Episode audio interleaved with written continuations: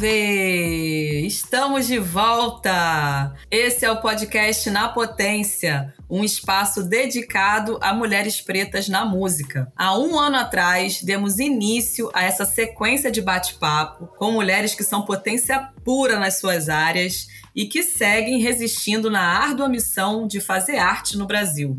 Nessa segunda temporada, teremos como convidadas artistas, produtoras, compositoras, as manas potentes no front do music business para trocar ideias sobre projetos, processos criativos, mercado e, claro, muita música. No episódio que abre essa nova série, temos a presença da DJ Miriam Alves. Com 10 anos de carreira, DJ Miriam tem uma bagagem musical extensa e é referência na cena hip hop brasileira. A paulistana é conhecida por sua originalidade e habilidade em discotecar nos diversos gêneros musicais como hip hop, R&B, MPB, dancehall, funk e sempre muito versátil e dedicada. Logo no seu início de carreira, conquistou o segundo lugar no campeonato de mixagem da Numark Brasil. Ela também já foi apresentadora de programa de TV, foi criadora da Groove Town, que é uma produtora destinada a projetos musicais para mulheres. Já fez turnê com a rapper Tássia Reis. Hoje ela integra a banda da cantora Gabi Amarantos e também acompanha o cantor Fabrício Music. E ela é idealizadora do projeto TPM, Todas Podem Mixar, onde realiza diversas oficinas e ações ensinando mulheres a arte dos tocadiscos. Bem-vinda, querida Miriam! Tudo bom? Olá, gente. Obrigada pelo convite mais uma vez. É um prazer poder falar aqui dos meus projetos, das minhas experiências e espero que esse assunto e que essa conversa possa somar aí e inspirar outras pessoas e outras mulheres também. Com certeza. E aí, para já começar a falar da mulherada, eu queria justamente saber como é que surgiu esse projeto, né? Como é que surgiu a TPM e entender por que criar um projeto de DJ para as mulheres, né? Como é que foi essa tua iniciativa? Bom, o Tantas Podem Mixar, né? O TPM, ele surgiu em 2017 uh, como projeto, mas ele nasce, na verdade, do meu histórico de trabalho e de carreira mesmo, né? Eu comecei a discotecar em 2010, fui correr atrás de informações sobre sobre música, sobre equipamento, em vários lugares e vários espaços. Tive a oportunidade de encontrar é, DJs que faziam oficinas, faziam projetos para discotecagem, né? Mas muita informação também não me foi dada, não me foi contada, né? Muita coisa não foi contada para mim sobre o que eu poderia passar na minha carreira de DJ, como eu poderia desenvolver a minha carreira. Foram coisas que eu tive que correr atrás e aprender sozinha também, né? E aí, quando é em 2016 que eu decido trabalhar com um projeto de oficinas, né? Dar oficinas mistas mesmo, não tinha ainda pensado em, em direcionar diretamente para mulheres. É, as mulheres nessa, nessa fase começam a me pedir projetos, né? Ou oficinas, na verdade. Elas começam a me pedir aulas. Mas elas nunca compareciam nas aulas que eu estava dando mistas, né? Então não era questão do horário, não era questão do dia, não era questão do local, era uma questão de uma chamada específica que era um boom, na verdade, que as mulheres estavam vivendo ali entre 2015 e 2016, que eram as, os projetos mesmos, que tivessem referências, né? É, eu acho que todo mundo, tá, a gente estava numa fase em que todo mundo estava procurando isso, um lugar onde você pudesse é, se sentir representada. E aí, quando eu terminei meu primeiro projeto de oficinas, que foi na casa do Itaim Paulista, na Casa de Cultura do Itaim Paulista. Eu fui para casa e aí com uma amiga comecei a escrever o Todas Podem Mixar e anunciei no Facebook na época, perguntando se as meninas tinham interesse em fazer uma oficina de um projeto chamado Todas Podem Mixar e elas super toparam. Isso foi em dezembro de 2016. Quando foi em fevereiro de 2017, a gente lançou a primeira oficina, que foi aqui em São Paulo, no espaço disjuntor, e aí desde lá para cá a gente não parou mais. São quatro anos de existência do projeto, com mais de 600 mulheres aí já formadas. Caramba, que incrível. Por que, que você acha que foi impactante, assim, para as mulheres ter um projeto dedicado a elas, assim? Existem alguns fatores. Eu acho que o movimento que já vinha acontecendo uh, do feminismo uh, foi importante, porque as mulheres até então, antes da gente pontuar, pautar sobre espaços de representatividade, que era uma coisa que não se falava em 2010, não se falava em 2011, 2012, a gente não tinha tantos conteúdos e a importância sobre esse assunto, é, as mulheres não tinham muito essa, não sabiam como procurar. Então, quando eu comecei a discotecar, por exemplo, para gente aprender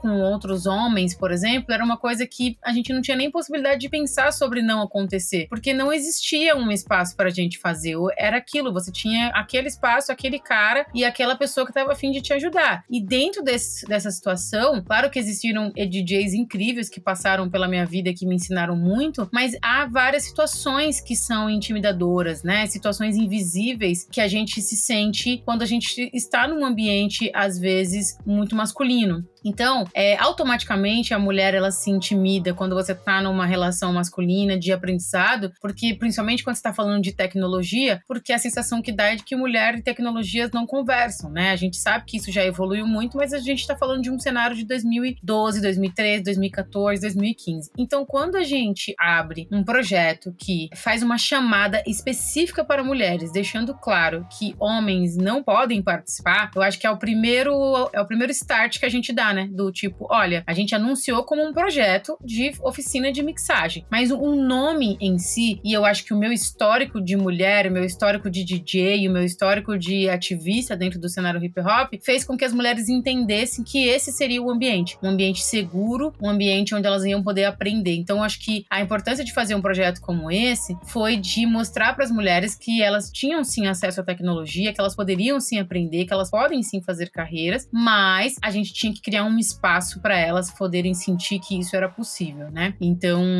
acredito que todo o contexto do nosso cenário da mulher no mundo, ela só se reflete no TPM como ela se reflete em vários outros setores quando você vê as mulheres se desenvolvendo depois de um tempo nesses lugares de tecnologia, ah, de finanças, de investimentos, lugares esses que antes a gente não tinha acesso. Massa. E queria saber, Miriam, qual que foi o maior desafio durante a pandemia para o projeto, para você como DJ? A gente, eu também, né, como, como DJ, tive esse impacto nos trabalhos, né, em geral. E aí queria entender como é que foi esse impacto aí pro projeto também, né? Porque acredito que a TPM seja bem focada ali presencial, né, para discotecagem mesmo ali no ao vivo. Como é que foi isso? Então, a pandemia, eu acho que foi um um, susto, assim, né, para todo mundo, um choque de realidade. É, falando especificamente do TPM, a gente parou mesmo, né? Nós é, não, tinha, não tem como fazer, a gente não voltou ainda pro presencial. Durante 2020, como tudo era muito em aberto, então a gente ficou aguardando, na verdade, é, entender o mercado para saber se a gente podia voltar ou não. A gente tinha muitos contratos assinados e todos estavam congelados, porque a qualquer momento a gente podia voltar. Pelo menos essa era a sensação que a gente tinha, né? A gente acho que só foi caindo a ficha de que não seria assim. Acho que em dezembro mesmo, né? Mesmo tendo o ano inteiro, a gente tinha uma expectativa que em dezembro do ano passado nós iríamos voltar. Então a gente não fez nada, a gente ficou aguardando mesmo, que a gente também não podia fazer nada, né? A gente tinha projetos que estavam aí aguardando para serem executados, a gente não tinha como trazer para o digital se a gente tinha parcerias. Então em 2021, mas eu fiquei estudando, né? Enquanto isso, porque eu não ia ficar esperando, né? As marcas e nem as empresas que a gente tinha contratos. E aí eu fiquei estudando e fui criando o TPM Online, que é um formato de estudar técnica de mixagem para discotecagem sem o equipamento, mas de forma online, né? Então, como é que a gente consegue entender a mixagem? Como é que a gente consegue entender o processo de uh, virada das músicas? Como é que a gente faz reconhecimento de BPMs, mesmo quando a gente não tem o equipamento na mão? E eu entendi que, na verdade, sempre foi isso. A gente é que sempre associou mixagem com o equipamento. E aí, quando foi agora em 2021, eu é, voltei em julho desse ano com o TPM Online. A gente fez a primeira edição do TPM Online em parceria com a Festa Becu, que é uma festa do Espírito Santo. E a gente fez a primeira edição para 20 pessoas, que foi maravilhoso, foi um sucesso. Inclusive, nesse momento, lá nas redes do TPM, nós estamos com o Sessão TPM, que são sets mixados dos nossos alunos online. Então, eles fizeram aulas em junho, estudaram em casa e gravaram, aqueles que conseguiram, né? Gravaram para nós é, mixtapes de 20 minutos mixadas com músicas das pesquisas que eles estão acostumados a fazer, que é como se fosse uma provinha final aí do nosso curso né? E aí em junho e julho nós fizemos outra edição e agora em outubro a gente vai para a última edição do TPM Online desse ano, que aí a gente agora vai dar uma cara para ele para 2022. Mas na, na, na, pandemia especificamente foi uma oportunidade que a gente teve também de se reinventar no sentido de formato de educação, entender que a gente não precisa ficar preso com equipamento e também é, organizar a casa no geral, né? O TPM vai passar por um processo de adaptação de plataforma, de ONG, enfim, todas essas coisas burocráticas que são importantes para a gente tocar projetos culturais, principalmente no Brasil, fazer captação de verba e tudo mais. É, mas foi muito difícil, né? Muito difícil, principalmente por ver uh, muita gente sem trabalhar, muitas pessoas querendo estudar, querendo aprender, querendo de alguma forma se conectar com música e a gente ficou limitados, né? À nossa profissão e ao nosso ganho, né? O nosso dinheiro mesmo. Não, total. Essa iniciativa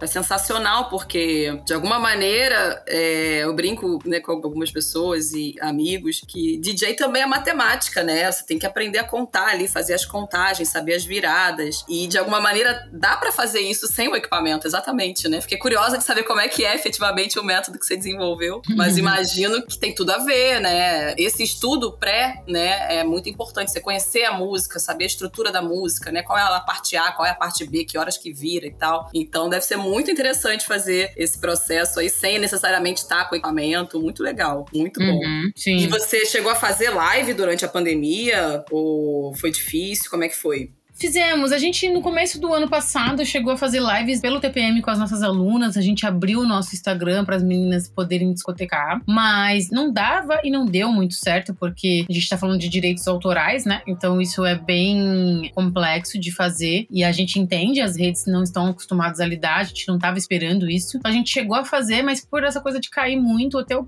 o próprio público também já estava entendendo que não rolava. A gente fez algumas lives de conteúdos de bate-papo sobre vários assuntos sobre educação financeira, sobre processos criativos, sobre gestão de carreira também, né? Então a gente fez alguns conteúdos, algumas pautas, mas eu especificamente escolhi não fazer tanta coisa e me dedicar mesmo a estudar e a organizar a casa, a organizar os meus projetos, porque eu acho que era um tempo também que todos os artistas no gerais estavam pedindo, sabe? A gente lamenta pelo fato de não estarmos trabalhando, ganhando dinheiro com a nossa profissão, mas eu acho que de alguma forma também esse tempo serviu para quem conseguiu, obviamente, se organizar. Então, quando eu entendi que eu estava numa situação que é incontrolável, né, que eu não consigo controlar, que eu não tenho como escolher quando que vai acabar ou não vai acabar, eu me permiti relaxar também e sair da obrigatoriedade de criar. Até porque se tem uma coisa que eu venho pontuando bastante com as pessoas é que nós, quanto artistas, não somos influenciadores digitais, né? Nós somos artistas. Um artista pode se tornar um influenciador digital, mas o influenciador digital não é o artista em si. E eu não sou uma influenciadora, sou uma artista, né? Eu sou uma DJ. Eu preciso de um processo criativo, eu preciso criar. Então eu não tenho uma obrigatoriedade de criar tantas coisas na pandemia. E quando eu entendi esse lugar, é quando eu percebi que, pô, não, vamos parar, vamos estudar, vamos organizar a casa. Fui fazer minha pós, fui estudar música, fui estudar outras coisas, fui cuidar da minha saúde e fui entender como é que a gente retoma de uma forma mais positiva, com qualidade e recuperando, né, ou não, esse tempo que a gente é, não conseguiu atuar. Até porque é uma coisa que eu gosto muito muito de pontuar, o TPM não é meu negócio, né? Ele é um projeto, ele é minha missão mesmo de vida. Eu acho que é a minha forma de contribuir para o hip hop, uh, sobre tudo que ele me ensinou, sobre o que ele me passou, sobre o que ele me entregou e sobre tudo que eu conquistei com o hip hop. Então eu olho para o TPM como uma missão e não como um negócio. Meu negócio é música, meu negócio é educação financeira, meu negócio é consultoria, produção. Hoje eu tenho duas produtoras, então tocam projetos diferentes. O TPM ele é parte desse projeto, mas ele é minha missão. Então eu falei, cara, não vou ficar criando que nem uma louca sendo que é, a gente tem outras demandas que são importantes e que após pandemia elas vão precisar estar organizadas. É muita coisa para pouco tempo, então a gente tem que acabar escolhendo, né? Por isso que eu resolvi me dedicar ao TPM online, a novos formatos de educação, a novos formatos de ensino e não necessariamente ficar criando conteúdos. Uhum. É, não, essa pressão mesmo, né, para os artistas, né, de que tem que gerar conteúdo para as redes uhum. sociais e tem que estar tá presente, porque quem não é visto não é lembrado. É, isso deixa, né, os artistas num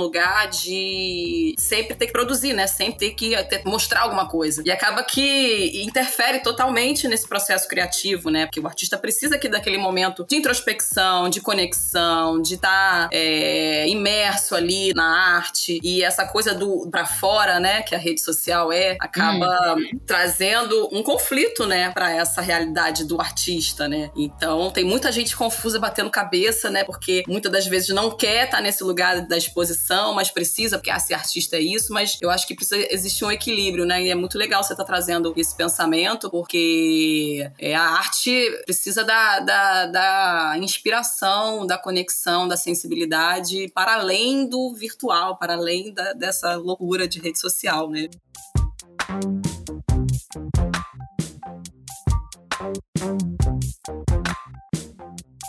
E aí, pô, falando de processo criativo, queria que você contasse, assim, porque é, vi que você tem parcerias aí com outros artistas, você faz, né, tá em outras gigs, né, além de tocar, de discotecar. Eu queria que você contasse um pouquinho como é que é esse processo criativo com esses artistas com que você toca, contasse um pouquinho do trabalho, né, que você tá desenvolvendo com eles. Fala mais aí. É, amiga, na verdade, nesse momento a gente não tá fazendo nada, né? A Gabi, uhum. e faz tempo que eu não converso com os meus artistas. Eu converso sim, a gente conversa, mas faz tempo que a gente não cria nada, porque na verdade, a Gabi acabou de lançar um disco, botou um disco na rua maravilhoso, inclusive ela postou ontem que bateu acho que 2 milhões de visualizações, alguma coisa assim. Eu não, não conferi a informação completa, mas vi que ela acabou de lançar depois de quase nove anos aí sem lançar um disco, ela lançou. Então ela também aproveitou esse tempo para ir cuidar desse processo de colocar um disco na rua, que era uma coisa que ela não conseguia, porque estava sempre envolvida em diversos projetos, criando para fora, né? Que é isso que a gente está falando aqui. E, e a pandemia foi uma oportunidade que ela teve de fazer esse disco nascer de alguma forma. De olhar para dentro, né? De alguma maneira, né? É, e de se dedicar mesmo, de ir pro estúdio, é, de se fechar. Porque eu acho uhum. que o que as pessoas precisam entender é que, diferente do influenciador ou diferente do criador de conteúdo, o artista ele precisa de tempo para fazer, né? Exato. Às vezes o criador de conteúdo ele tá ali vivendo um lifestyle, ele tá vivendo aquele momento, ele gravou, foi, soltou. Uhum. Quando a gente tá falando do nascimento de um disco, quando a gente tá falando de processos criativos de arte, a gente tá falando de outro rolê, de outra coisa, de outro time, assim. E fazia muitos anos que a Gabi já vinha trazendo pra gente que às vezes ela tinha que se isolar, ia pro Amazonas, ia pra mata, ia para retiros, exatamente para poder tentar praticar o processo criativo dela, escrever músicas, escrever. Então ela tinha muita coisa guardada. E é isso, assim, acho que a pandemia foi esse processo para ela também. É, o Fabrício também, a mesma coisa. Ele tinha aí um pequeno problema com o último disco dele, com o primeiro produtor, então com isso ele não estava conseguindo é, trabalhar as músicas. E aí ele tirou todo o disco das redes e foi recomeçar e acabou de relançar o disco totalmente produzido por ele, 100%, gravação, Legal. tudo. Então também foi aproveitar para fazer isso. O Caio também foi um cara que foi é, aproveitar para cuidar. Eu acho que os meus artistas, a gente se conectou exatamente porque nós temos os mesmos moods, assim. Todo mundo foi se cuidar, cuidar do seu time, cuidar da casinha, porque todo mundo tava rodando muito, girando muito, fazendo muita coisa. Agora, recentemente, a gente tem se falado, né, sobre os editais, sobre os festivais aí que estão em andamento, mas não temos nada fechado para ir pra rua ainda, que eu acho que todo mundo tá entendendo o que, que vai acontecer, né? Se a gente vai continuar nesse híbrido, se não vai. Então, hum. não tem acontecido, na verdade, o processo de reação com esses artistas. Entendi. Mas, de alguma maneira, assim, são artistas que não, não são necessariamente do hip hop, né? É, mesmo que as linguagens se aproximem, é interessante ver que alguns artistas têm esse olhar também, né, para a cultura urbana, para a técnica do DJ, né? E é interessante ver que a coisa se amplia, né? Não fica ali no restrito. Isso é muito legal da tua carreira, porque eu percebi que você não fica só no hip hop, você vai e passeia por outras nuances, outros ambientes, outros gêneros. E aí eu fiquei curiosa, né, de saber como é que é teu processo criativo nesse sentido, assim, uhum. com os artistas. Uhum. Como é que você desenvolve? Como é que você acha, assim, um caminho para pensar, ah, aqui cabe um scratch, aqui não? É, o artista pede isso ou não? Como é que é isso? Então, o hip hop, na verdade, ele me deu esse. Por isso que eu falo que o TPM é uma missão que é um, é um retorno mesmo do que, que o hip hop me proporcionou, porque a gente. O hip hop ele é uma música eletrônica, como qualquer outra música, e ele, que é que a gente sabe, e a gente. E ele é todo baseado, né? Apesar da gente ter o histórico do entendimento da rima e tudo mais, mas ele reinventa os outros estilos musicais quando ele se apropria de alguns estilos. Então, dentro do hip hop, eu tive a oportunidade de conhecer esses estilos. Por isso que quando eu vou trabalhar com techno brega, quando eu vou trabalhar com R&B, quando eu vou trabalhar com MPB, não é estranho para os meus ouvidos, porque dentro do hip hop a gente usa essas músicas, né? É, o hip hop ele se mistura pela cultura do sample, é, dos samples a gente acaba aprendendo sobre esses estilos, conhecendo e desenvolvendo técnica em cima deles. Então, quando eu fui trabalhar com a Gabi, por exemplo, claro que Scratch não cabe em todos esses estilos. Quando eu fui trabalhar com a Gabi, por exemplo, é, eu não trabalho com a Gabi Scratch. O uhum. estilo que ela trabalha não pede isso. Mas eu trabalho com ela outras coisas, outras técnicas, como os efeitos que você pode trabalhar, os usos de baterias eletrônicas, outras coisas que não são necessariamente o Scratch. Com o Fabrício já tenho uma oportunidade de trabalhar o Scratch, porque o Fabrício está muito conectado ali com o hip hop, o RB e o rap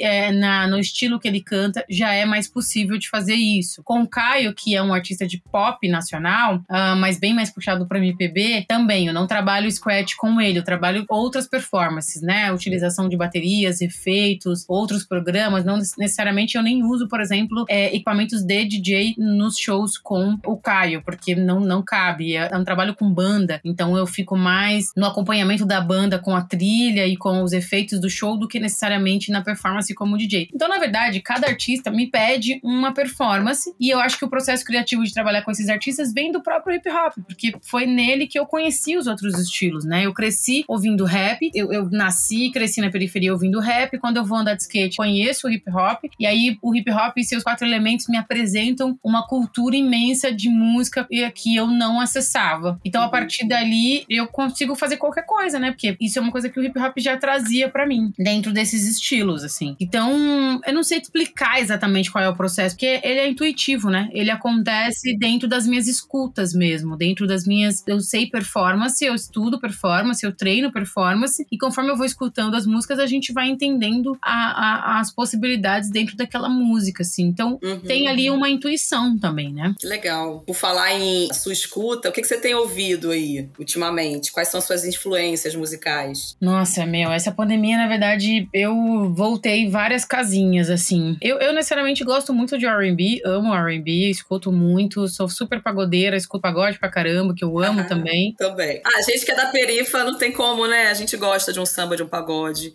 É, eu amo super. É, eu voltei muito a ouvir, porque era uma coisa que eu ouvia aleatoriamente assim em casa, mas nossa, estando em casa direto, eu escuto praticamente todos os dias. RB também. Escuto muito, muita coisa de disco, de soul também, que eu gosto muito, de house. Não sei se é porque eu consumo tanto tempo hip hop, que hoje eu curto ouvir coisas que o hip hop se inspira muito, né? Que uhum. são os outros estilos, que é o house, que é o RB. Tenho ouvido algumas coisas de funk, porque a gente tem uma geração muito nova aí fazendo umas coisas bem bem legais. Mas eu confesso para você que essa pandemia eu dei um start, assim, no meu ouvido. Um start não, na verdade, eu dei uma pausa no meu ouvido para ler muito também, porque eu fui estudar. Então eu acabei lendo mais, fui assistir, consumir um pouco de entretenimento para entender como é que esse mercado tá funcionando. Uhum. Fui também ouvir coisas que me, me, não me deixam ansiosas, né? Como disco, soul, são músicas que me remetem muito a, a minhas origens, assim. Mas continuo ouvindo bom e velho rap. Aí tem uma geração ótima. A Tasha Trace acabaram de lançar um disco incrível, uma das mais novas representantes do cenário do rap atualmente, né? Então tem uma galerinha muito boa aí soltando coisas legais. recomendo o Fabrício, que acabou de relançar o disco dele, que tá lindo. E a Gabi também, que acabou de lançar. Meus artistas estão aí trabalhando lançando discos. Recomendo vocês ouvirem também. Gabi acabou de lançar um, Fabrício também. Daí me conta, então, quais são os planos para 2022? Você já deu uma palhinha aí, né? Já falou um pouquinho o que vocês estão planejando para TPM, mas conta mais? O que vocês estão elaborando aí para o ano que vem? Então, para 2022, a gente oficializa o TPM como um projeto de ONG mesmo, né? E como plataforma também, que é uma coisa que eu já tinha até comentado contigo. Legal. Então, a gente oficializa mesmo o processo de juridicamente como ONG e como plataforma para ser ali um vínculo de veículo de informação. A gente não fica só dependendo das oficinas para que as meninas possam aprender, mas criando uma outra ferramenta, um outro espaço de estudos, né? Então, pro TPM é isso, a gente está vindo com uma comunicação nova, logo novo, produtos novos, estamos no processo de criação agora para começar tudo em 2022. E vamos voltar pra rua, né, amiga? Voltar para fazer oficinas, assim, não tem muita novidade, é mais é uma organização da casa, assim, que acho que estava faltando pra gente agora. Estamos torcendo para conseguir passar aí nos editais e na, nas, nas oportunidades de captação de recursos que a gente tem aí, né? Estamos vendo uhum. se rola para ano que vem, para facilitar nosso processo. E aí vamos voltar para para rua. Acho que o mais esperado mesmo é voltar mesmo com as oficinas, é voltar às aulas presenciais, é poder colocar a mulherada em espaços, é poder circular com o projeto no Brasil de novo aí. E também quero voltar para a pista, né? Quero voltar a fazer show, quero voltar a discotecar. Ah, massa.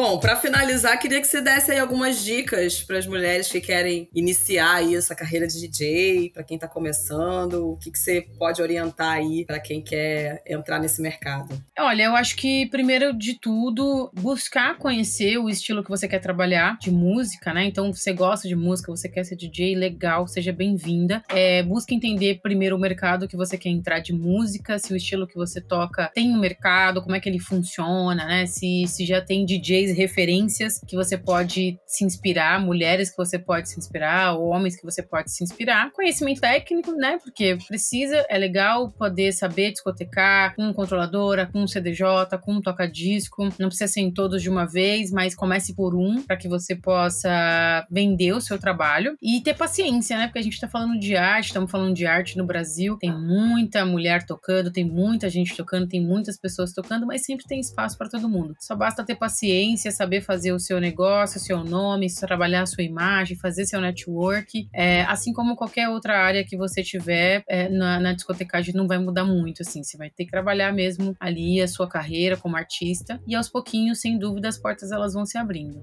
Massa. Bom, queria te agradecer mais uma vez a presença, o papo, foi ótimo, foi muito bom você elucidar aí algumas questões do teu trabalho e também, né, dando essas dicas aí de ouro. Galera, mulherada, fica ligada nas redes sociais da TPM, da DJ Miriam Alves, procura lá no, no Instagram. Se tiver outros canais, também pode divulgar, Miriam, aqui tá super aberto, se tiver Spotify, tudo isso. A gente agradece mais uma vez a tua participação e espero que os caminhos estejam super abertos para você aí pro ano que vem, para TPM, tudo de bom. Obrigada. Muito obrigada pela presença. Eu que agradeço. É, os canais são esses, né? O Instagram é o nosso, querendo ou não, tá centralizado ali ainda no nosso Instagram, mas a gente tem o nosso Mixcloud, que tem sets dos nossos alunos, então quem quiser ouvir uh, música aí, ouvir sets mixados, corre lá no nosso Mixcloud, é só colocar Todas Podem Mixar, Mixcloud no Google, você acha. Tem o nosso Instagram, tem o nosso site, tem as minhas redes, né? Tem o nosso YouTube, qualquer uma dessas redes você vai achar alguma coisa legal, algum conteúdo nosso. No Mixcloud tem o nosso sets, no YouTube tem bastante conteúdo de vídeo que eu gravei aí durante a pandemia sobre mixagem, sobre discotecagem. Uh, lá no nosso Instagram também tem fotos das nossas edições e a gente está com inscrições abertas aí para o nosso último TPM online desse ano. Vai acontecer no dia 30 de outubro. Então, quem tiver interesse, quiser se inscrever para participar, se você não puder participar, fica de olho na nossa rede, porque nós vamos anunciar aí as próximas edições presenciais é, e online para os próximos meses e também para o ano que vem. Oba, eu vou ficar ligada e super vou divulgar também nas páginas do Na Potência, no Instagram. Então, a galera pode seguir tanto a Miriam, o nosso Instagram também.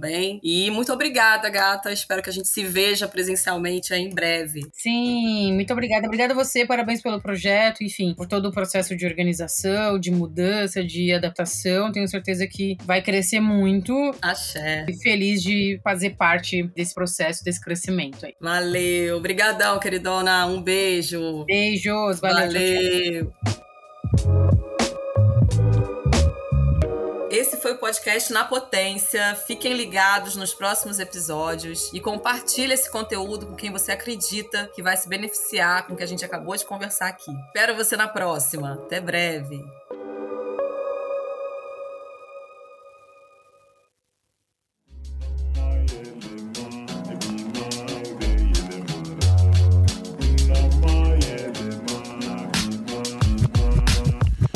Podcast editado por Voz Ativa Produções.